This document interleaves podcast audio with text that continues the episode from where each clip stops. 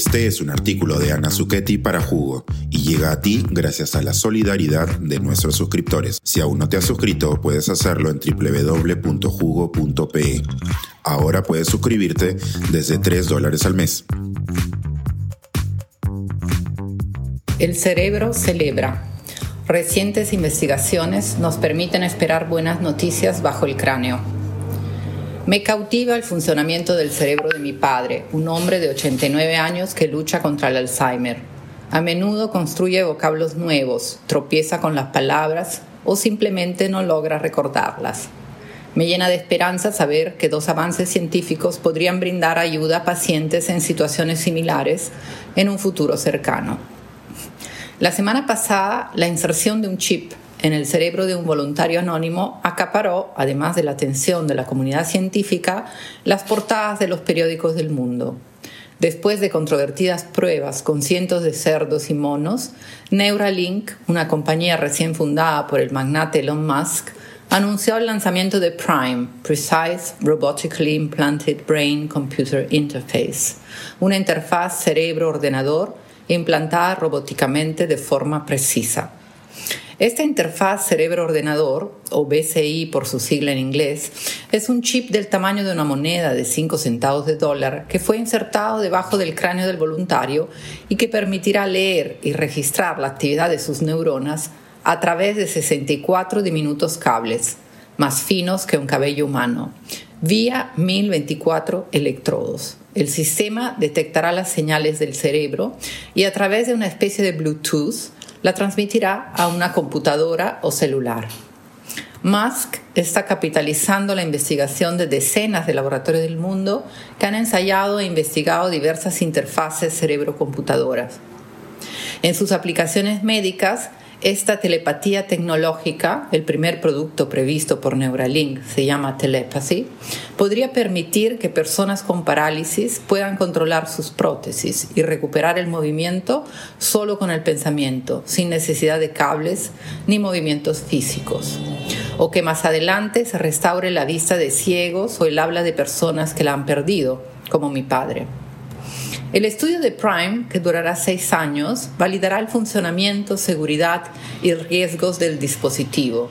Se evaluarán tres componentes del microimplante, el chip mismo, implante N1, el robot R1, un robot quirúrgico, y la aplicación de usuarios N1, un software del BCI, que utilizarán individuos con parálisis para controlar los dispositivos externos.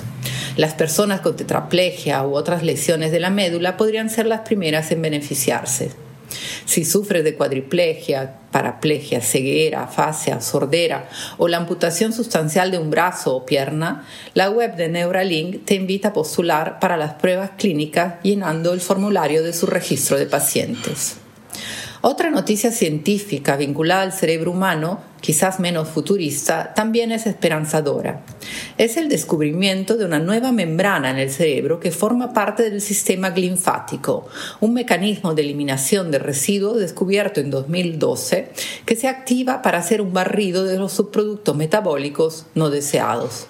Es especialmente importante, pues parece remover proteínas nocivas que se acumulan en pacientes con las enfermedades de Alzheimer o Parkinson, como la beta-amiloide y la alfa-sinucleína. La nueva estructura, denominada membrana subaracnoidea de aspecto linfático, recubre el cerebro y mantiene el líquido cefalorraquideo recién hecho, que circula por el interior del cerebro, separado del líquido sucio, que contiene los productos de desecho de las células.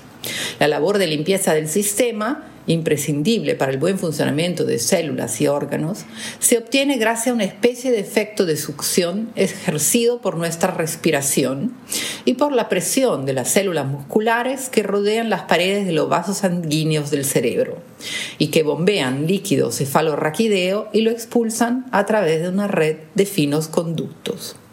La membrana es tan fina, tiene el espesor de una o pocas células, que no se había visto antes, dado que los escáneres cerebrales no la detectan en personas vivas y en los fallecidos se desintegra durante las autopsias, cuando se separa el cerebro del cráneo.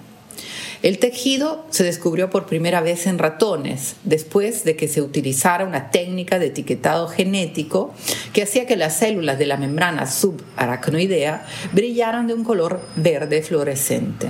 Posteriormente se observó también en cerebro humanos al disolver el cráneo de cadáveres donados para la investigación.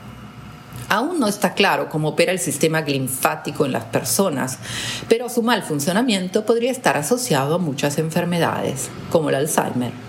Desde que se descubrió, se han multiplicado las investigaciones encaminadas a comprender cómo podría ayudar a mejorar la salud del cerebro y con ello quizás nuestra longevidad y calidad de vida. Estos avances deben celebrarse no solo por los abuelos longevos como mi padre, sino por las personas de todas las edades afectadas por condiciones neurodegenerativas, que a futuro podrían beneficiarse de esos sorprendentes descubrimientos y manipulaciones cerebrales. Suscríbete a Jugo y espía en vivo cómo se tramó este artículo. Nuestros suscriptores pueden entrar por Zoom a nuestras nutritivas y divertidas reuniones editoriales. Suscríbete en www.jugo.pe.